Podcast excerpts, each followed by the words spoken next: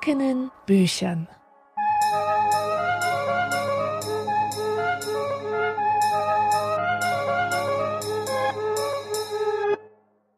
Herzlich willkommen zu In trockenen Büchern, dem totgeglaubten Sachbuch-Podcast, der ausgerechnet an Halloween aus dem Grabe kriecht, und zwar mit dem schaurig schönen Thema Monster.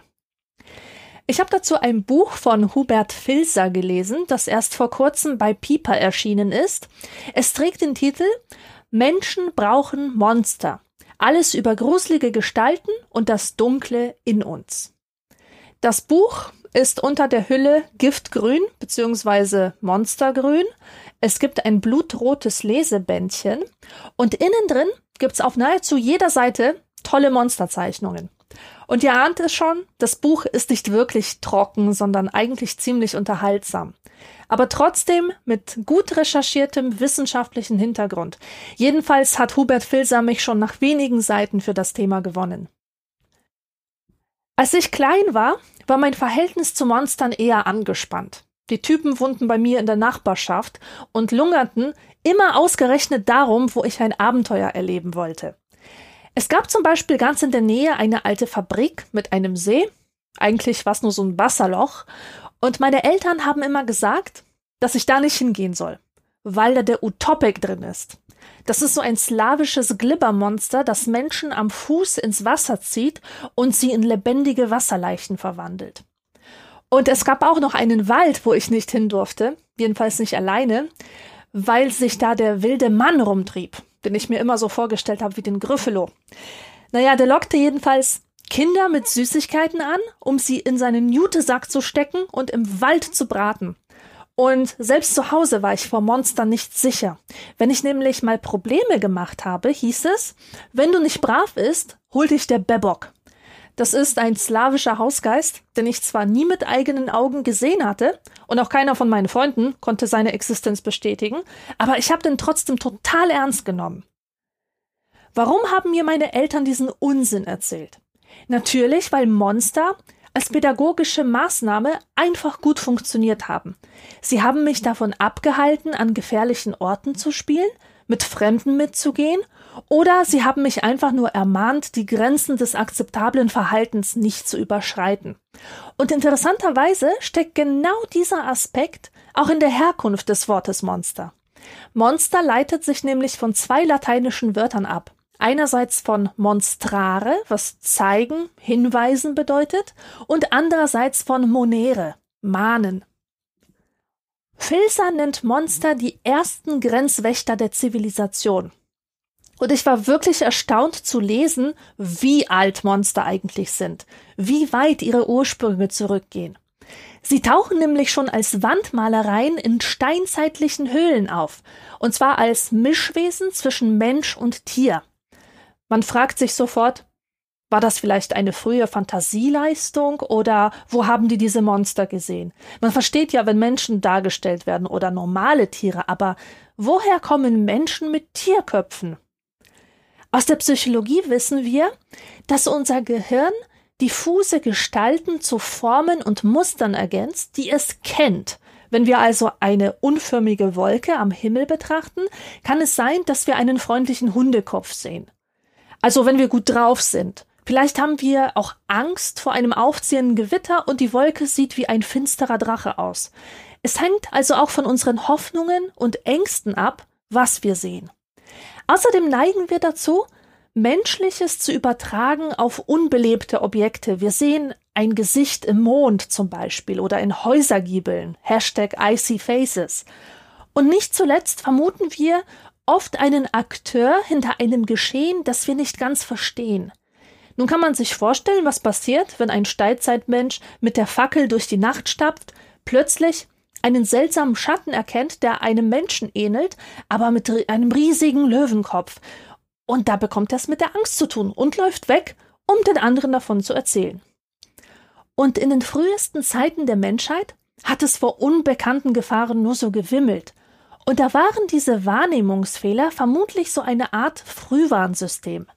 Denn natürlich ist es klüger, einmal falschen Alarm zu schlagen, als einmal zu wenig und dabei draufzugehen. Monster können in dem Zusammenhang also als nützliche Fehlinterpretationen verstanden werden, weil sie der Gefahr ein Gesicht geben und sie damit auch ein Stück weit kontrollierbar machen. Dass das auf psychischer Ebene heute noch funktioniert, zeigt mir meine Erfahrung mit den eigenen Monstern. Die bei mir natürlich im Haus wohnen, wie der Pumuckel bei Meister Eder. Und einer ist ganz besonders schlimm.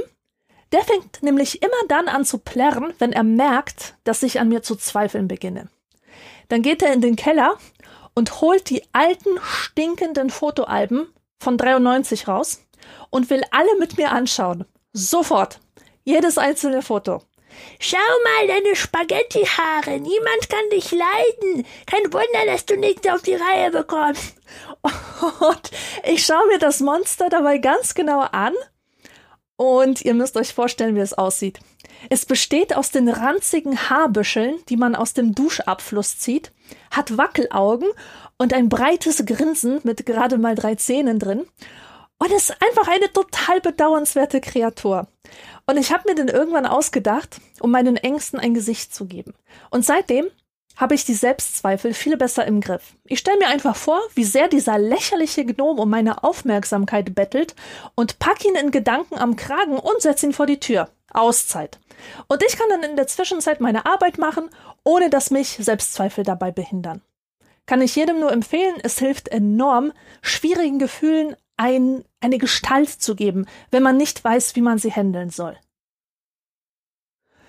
In der Welt der Popkultur wimmelt es ja nur so vor Monstern.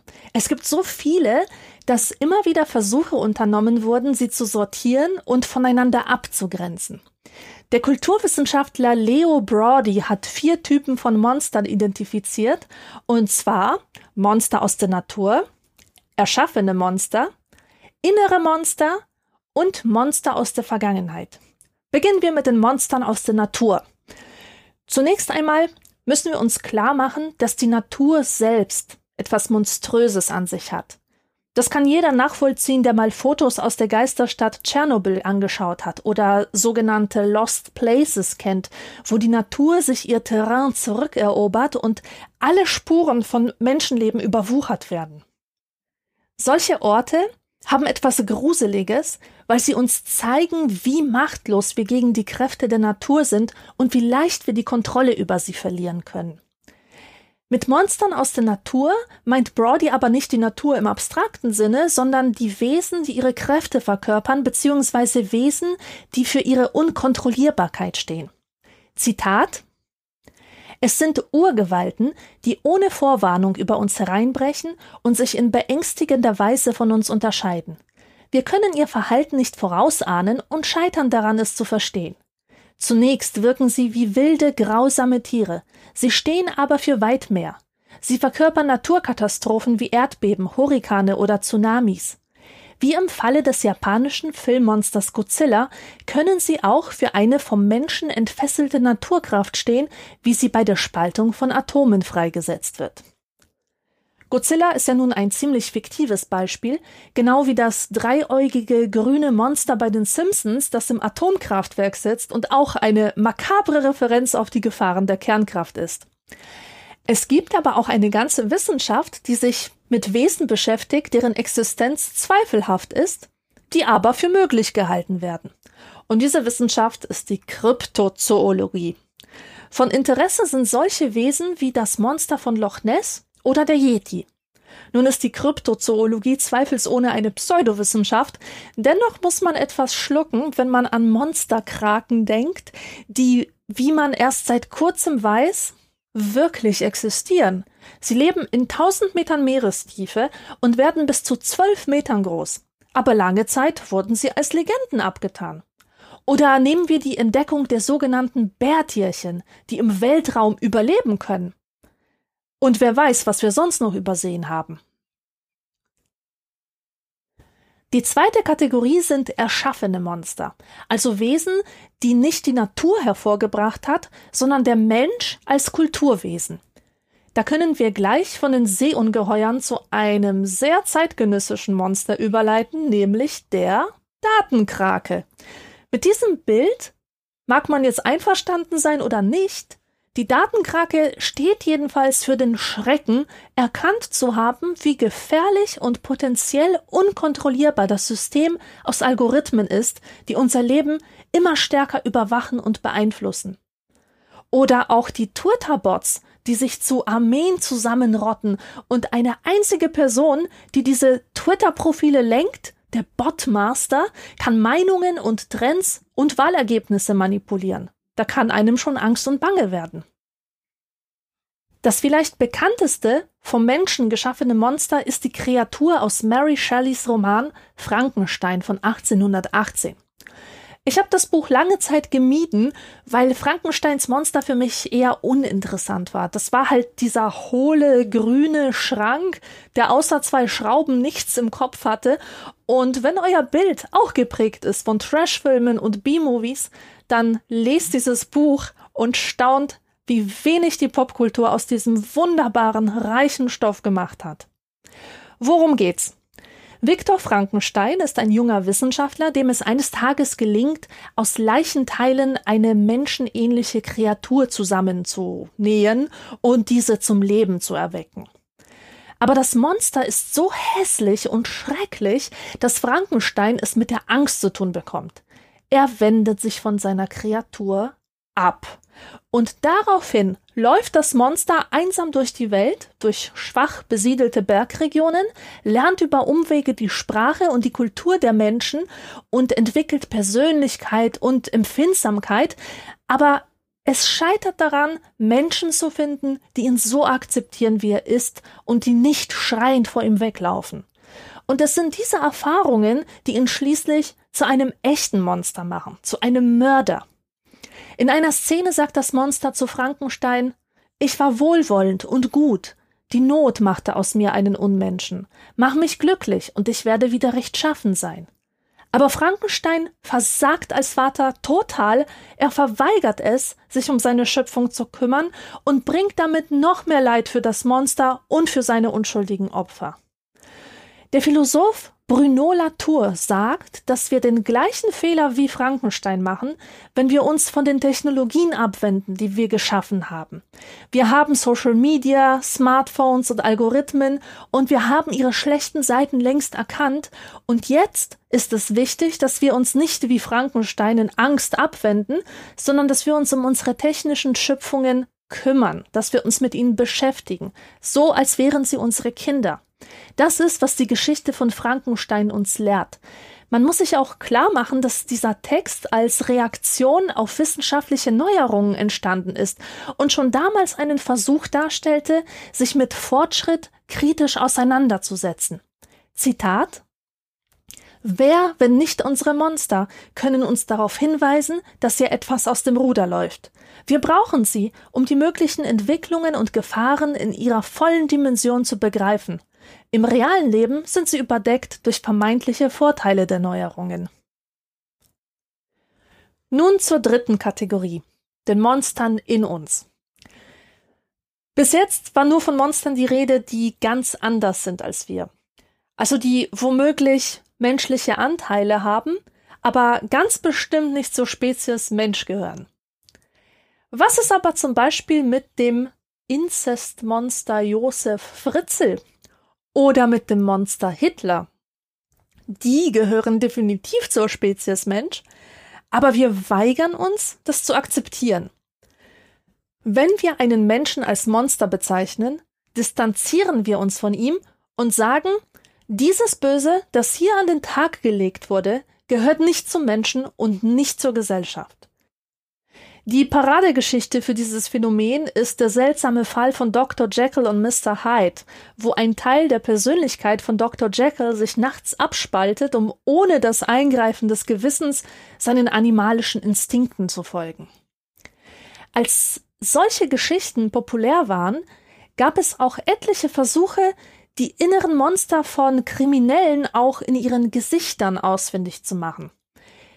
Ein typisches Verbrechergesicht war zum Beispiel durch eine bestimmte Schädelform gekennzeichnet, durch einen schmalen Mund, durch eng zusammenstehende Augen, die durchgehende Augenbraue, vorstehende Zähne und so weiter.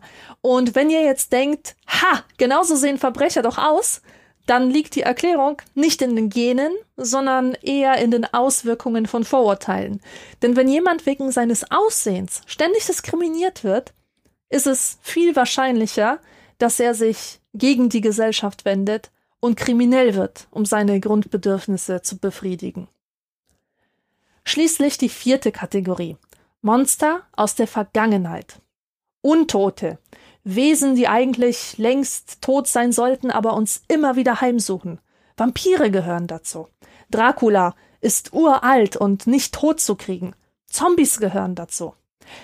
Und Zombies sind vielleicht die Monster unserer Zeit, weil sie die Ängste unserer Zeit so gut verkörpern. Sie sind ferngesteuert, ferngesteuerte Masse, total sehnlos, Sie haben gar keinen individuellen Charakter mehr, sondern folgen nur hörenlos irgendeiner Kraft, die sie manipuliert.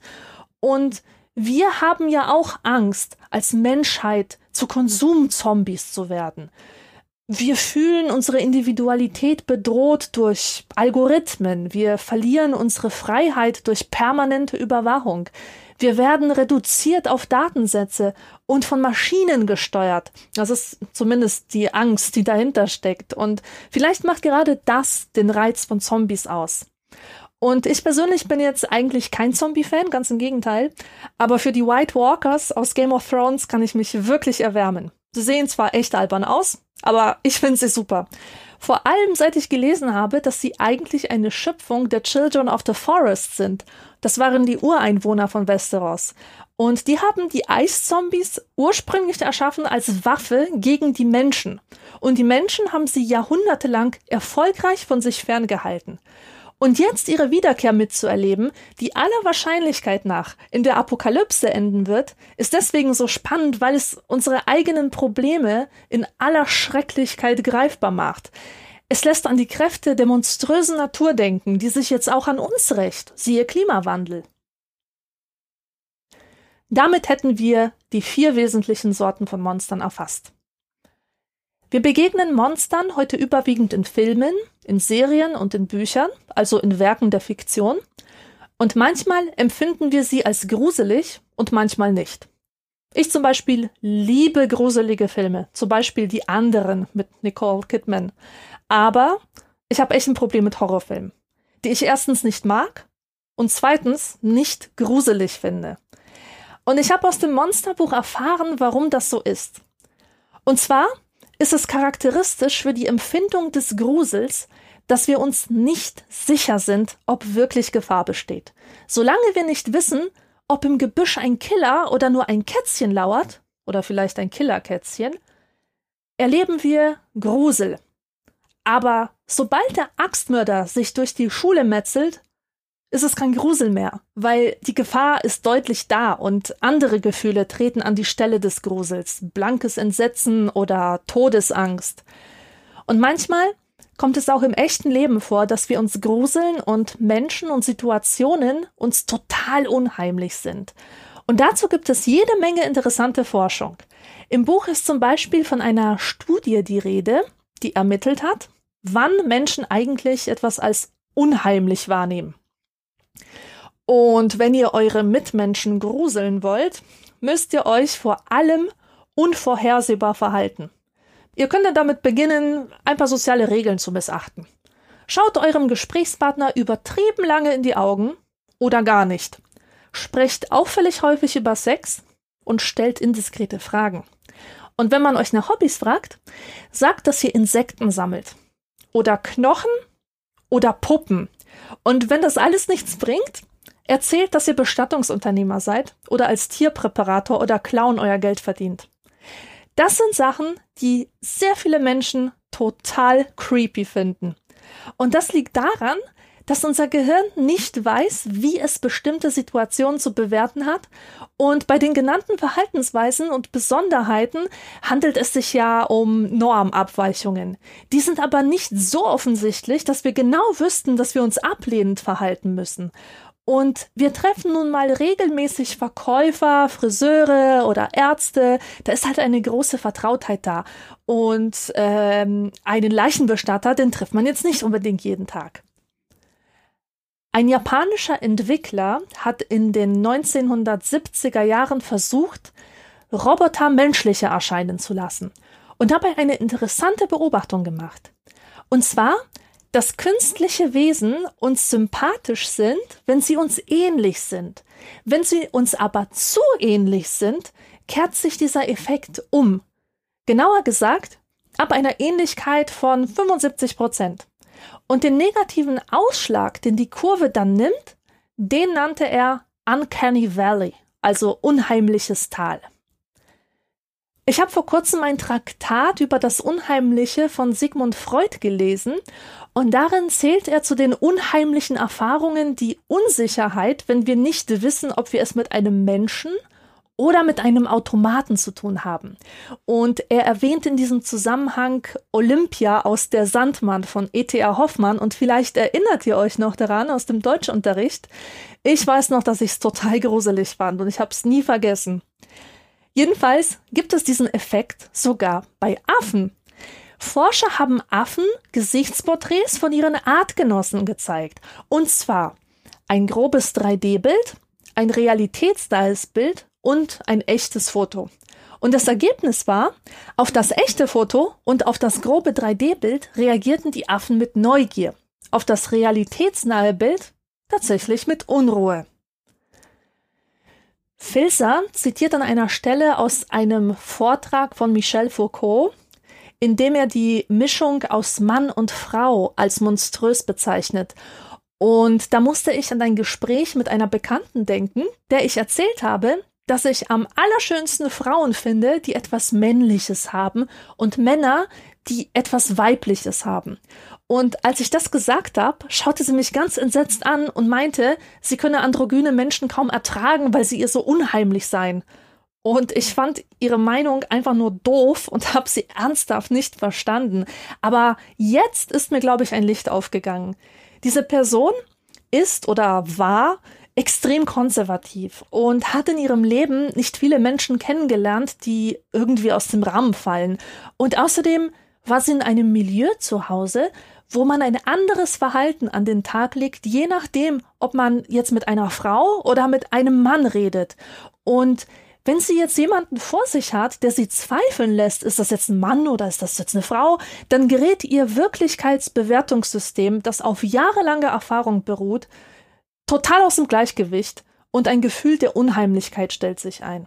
Und das ist echt traurig, dass Menschen das so empfinden. Aber ich finde es auch wichtig, sich zu vergegenwärtigen, warum sie es tun und dass nicht immer nur Bosheit dahinter steckt oder eine wirklich fragliche Moral, wie etwa bei den Freak-Shows, wo Transgender-Menschen regelrecht als Monster vorgeführt wurden. Also die Frau mit Bart oder der Mann mit Brüsten.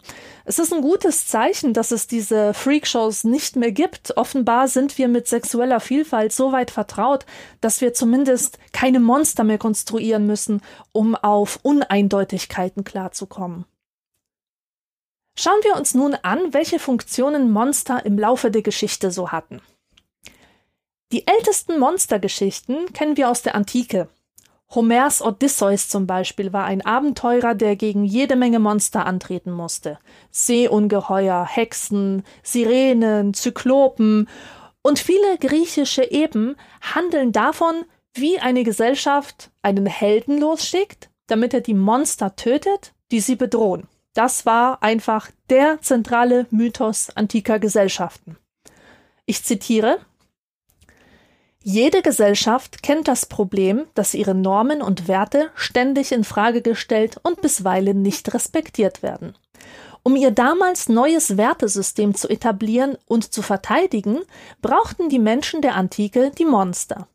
Indem man negative Erscheinungen wie triebhaftes Verhalten oder ungezügelten Zorn auf Monster projizierte, definierte man dieses Verhalten als nichtmenschlich und deshalb von außen kommend.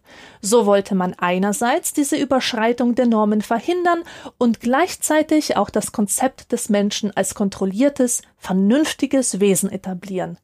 Die Menschen der Antike versicherten sich ihrer selbst, indem sie alles Triebhafte und Böse aus der Mitte der Gesellschaft verbannten und in einen wilden Außenraum verlagerten. Interessant fand ich auch, dass die Monster der Antike in den wilden Randzonen des griechischen Einflussgebiets lebten. Und wenn ihr Machtbereich sich ausdehnte, wanderten auch die Monster an die Ränder der bekannten Welt. Kommen wir nun zum Mittelalter. In keiner anderen Epoche gibt es mehr Monster und ich habe mein Interesse für alles Mittelalterliche tatsächlich über Monster entdeckt. Monster waren meine Einstiegsdroge. Und es begann ganz klassisch mit der Entdeckung der Bilder von Hieronymus Bosch, auf denen sich die skurrilsten, absonderlichsten Monster nur so stapeln. Ich kann allen nur empfehlen, sich ein Bosch-Bildband anzuschaffen. Man hat ein ganzes Leben Freude daran und entdeckt immer wieder Neues. Man wird aber auch schon fündig, wenn man eine beliebige gotische Kirche besucht, zum Beispiel den Kölner Dom oder den Stephansdom in Wien, Notre Dame. Da gibt es Monster in rauen Mengen, und zwar drinnen wie draußen. Und meistens sind sie Teil von Darstellungen der Hölle oder der Apokalypse. Man könnte meinen, dass diese Monster erschaffen wurden, um den mittelalterlichen Menschen Angst zu machen, aber tatsächlich habe ich Quellen gefunden, die belegen, dass viele sich über diese Monster eher lustig gemacht haben und der Kirche zum Ärgernis wurden, weil die Leute die Monster weit unterhaltsamer fanden als Gottes Botschaft. So kann's kommen. Man findet Monster auch in mittelalterlichen Schriften, so als Randverzierungen. Und ich möchte euch allen einen Twitter-Account ans Herz legen, der euch begeistern wird. Folgt Damien Kempf. Das ist ein Kunsthistoriker, der sich auf Monster in mittelalterlichen Schriften spezialisiert hat und jeden Tag unglaublich tolle Bilder davon postet. Das Mittelalter kannte neben den apokalyptischen Hüllenmonstern auch eine irdische Monsterspezies, und das waren die sogenannten Wundervölker. Das waren Menschen, die weit weg lebten, aber auf dieser Erde und die genauso zur göttlichen Schöpfung dazu zählten wie wir, aber in bestimmten Merkmalen von der Norm abwichen. Man konnte über Wundervölker aus Romanen und Reiseberichten erfahren und sie wurden auch mit ganz tollen Illustrationen in Stadtchroniken aufgeführt. Und auch auf äh, ganz alten Weltkarten findet man sie eingezeichnet als Bewohner von Teilen der Welt, über die damals noch wenig bekannt war. Also ferne Kontinente hinter den Meeren. Und ich lese jetzt eine Aufzählung vor, damit ihr euch ein schnelles Bild von diesen herrlichen Wundervölkern machen könnt. Menschen mit Hörnern, mit riesigen Lippen oder Ohren bis zur Hüfte, mit Ganzkörperbehaarung oder einem Katzenschnurrbart, mit Hundeköpfen oder Vogelfüßen, mit heraushängendem Darm oder leuchtendem Leib, mit sechs Händen, sechs Armen, sechs Füßen oder sechs Fingern, Zwerge mit Mündern so klein, dass sie sich nur mittels Strohhalm von Flüssigkeiten ernähren können, Kopflose, Nasenlose, Ohrenlose, Mundlose, Augenlose, Zwitter, Doppelköpfige, Einbeinige mit einem Fuß so groß, dass dieser Schatten spenden kann, grüne Menschen und einäugige, riesenhafte Zyklopen, aber auch nackte, bluttrinkende Menschenfresser, diese auch in der Variante der Elternfresser. Zitat Ende. Mir geht bei diesem Thema immer das Herz auf, weil es mich daran erinnert, wie ich mir als sechsjähriges Kind aus Polen die Deutschen vorgestellt habe. Ich habe irgendwann ein Gespräch belauscht und meine Tante hat gerade erzählt, dass in Deutschland einem Kind nach der Geburt im Krankenhaus der Schädel gerichtet wurde. Und ich hatte fortan die Vorstellung, dass in Deutschland alle mit ausladenden Alienschädeln rumlaufen. Und rätselhaft fand ich die Deutschen sowieso schon, nachdem ich wusste, dass sie sich ganz anders ernährten als wir, nämlich von Ananas und Tiefkühlpizza. Also genau wie im Mittelalter, als man sich von den Fremden abgegrenzt hat als den anderen, die anders aussehen, anderes essen und auch andere Werte und Moralvorstellungen haben. Wer mehr über dieses sehr, sehr lustige Thema erfahren möchte, dem empfehle ich das Buch Monster im Mittelalter von Rudolf Simek. Aber zurück zu den garstigen Monstern. In der Neuzeit, als der Buchdruck erfunden wurde, wurden die Monster nochmal so richtig populär und waren immer häufiger auf politischen Flugblättern und auf Sensationsblättchen zu sehen. Und ich erinnere mich aus dem Geschichtsunterricht vage an Luthers Papstesel und Mönchskalb und die zugehörigen satirischen Pamphlete. Die hat nämlich die Reformation als Propagandamaterial benutzt. Und diese Mischwesenmonster sollten die wahre Natur der Mönche und Päpste offenbaren und die herrschenden Verhältnisse und die Kirche anprangern. Die Neuzeit war aber auch die Zeit des Reisens und des Entdeckens. Und zwar hat man jetzt an den neu erreichten Küsten nicht die Wundervölker vorgefunden, die man erwartet hatte, aber es gab immer noch genug Sonderbares, das man mit nach Hause bringen konnte. Und so entstanden in Europa die Kunst- und Wunderkammern, in denen Fürsten und kirchliche Herrscher Kuriositäten aus fernen Ländern sammelten und sie auch für Besucher öffentlich zugänglich machten. Und dann gab es neben Tierpräparaten und exotischen Skulpturen und seltenen Steinen auch viele Abnormitäten des menschlichen Körpers zu sehen. Und ähm, ich habe sogar mal von einem Sammler gelesen, der einen ausgestopften Moor sein eigen nannte, was ich schon sehr makaber finde. Mit all dem neuen Wissen über die Welt wurden Monster nach und nach verdrängt, denn die Aufklärung hatte allem Geheimnisvollen und Unvernünftigen den Kampf angesagt.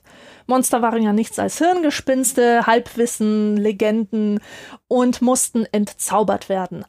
Und die Zeiten hatten sich gewandelt, ja. Es gab jetzt öffentliche Sezierungen von Leichen, so dass sich auch noch jeder selbst davon überzeugen konnte, dass der tote Mensch nicht mehr ist als seine Innereien. Aber wie das so ist mit aggressiver Vernunft, sie stößt irgendwann auf Widerstände. Und im Fall der Aufklärung war es die romantische Bewegung, die eine Wiederhinwendung zum Gefühl und zum Geheimnisvollen gefordert hat. Und Mitte des 18. Jahrhunderts entstand in diesem geistigen Klima der Schauerroman oder die Gothic Novel. Und die erste ihrer Art bereits 1764. Und diese Geschichten waren düster und voller grausamer und übersinnlicher Ereignisse und sie spielten überwiegend in alten Schlössern und Klosterruinen, die Geister spukten herum, es war ewige Nacht und die Protagonisten waren von dunklen Gefühlen geplagt, ja, von Begierden und Ängsten. Und die bekannteste Schauergeschichte ist vielleicht Bram Stokers Dracula. Der Roman wurde 1897 veröffentlicht also noch in der viktorianischen Ära. Freud sollte schon bald das Unbewusste entdecken. Und wie wir wissen, war diese Zeit ganz stark von Unterdrückung und Verdrängung geprägt. Vor allem war alles Geschlechtliche tabuisiert, und zwar so weit, dass man Beinen von Möbeln, ich wiederhole, Möbelbeinen, Stoffhüllen überzog, damit sie nicht Gedanken an die nackten Beine einer Frau provozierten. Es ist also kein Wunder, dass gerade im 19. Jahrhundert die Figur des Vampirs, die es in diversen Formen schon vorher gegeben hatte, in der Literatur sexualisiert wird und auf den Vampir alles projiziert wird, was im Geist unterdrückt wurde. Der Biss des Vampirs ist ja nicht nur Ausdruck von sadistischem Machtwillen, sondern auch erotisch aufgeladen, weil er an einen Kuss erinnert. Und die jungen Frauen die gebissen werden. Die sind natürlich unschuldig, während sie keine andere Wahl haben, als sich diesem Kuss hinzugeben. Ich zitiere Der Vampir verkörpert jene Ängste, Sehnsüchte und Wünsche, die uns die menschliche Natur mitgegeben hat und für die im normalen Bewusstsein kein Raum bleibt. Und an anderer Stelle heißt es Monster sind in der Lage, die Brüche und Risse in unserer Gesellschaft ebenso wie in unserer Psyche aufzudecken und wenn wir uns mit ihnen beschäftigen, schlagen sie imaginäre Antworten für reale Probleme vor. Und wenn ich mich frage, was eigentlich die Probleme unserer Zeit sind, dann kommt mir sofort die Angst in den Sinn. Die Angst vor Überfremdung, die Angst um die eigene Identität, die Angst vor dem sozialen Abstieg und vor Bedeutungsverlust. Und es gibt ja tausende dieser Ängste, die ja auch ganz normal sind und ganz legitim. Das konkrete Problem ist, dass viele Menschen heute nicht wissen, wie sie mit ihren Ängsten umgehen sollen und ihre Ängste dann auf Außenseiter projizieren.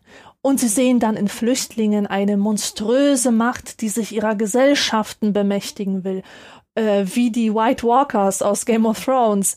Und sie sprechen nicht mehr von Individuen, sondern von Gruppen, von der Flüchtlingswelle, von der Lügenpresse, von den Islamisten. Und ganze Gruppen werden auf diese Weise dämonisiert, so wie in den USA die Mexikaner zum Beispiel. Und ihnen wird dann die Schuld für all das diffuse Unbehagen in einem drin zugewiesen.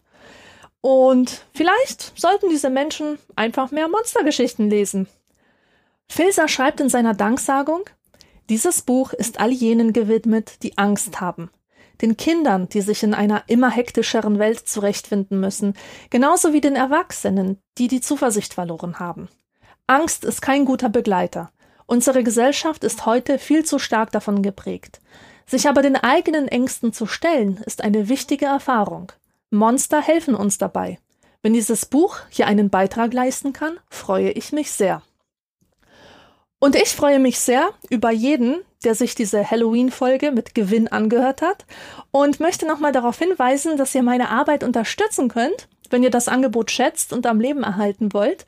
Und welche Möglichkeiten es dazu gibt, erfahrt ihr auf introckenenbüchern.de unter dem Menüpunkt Spendieren. Bis zum nächsten Mal.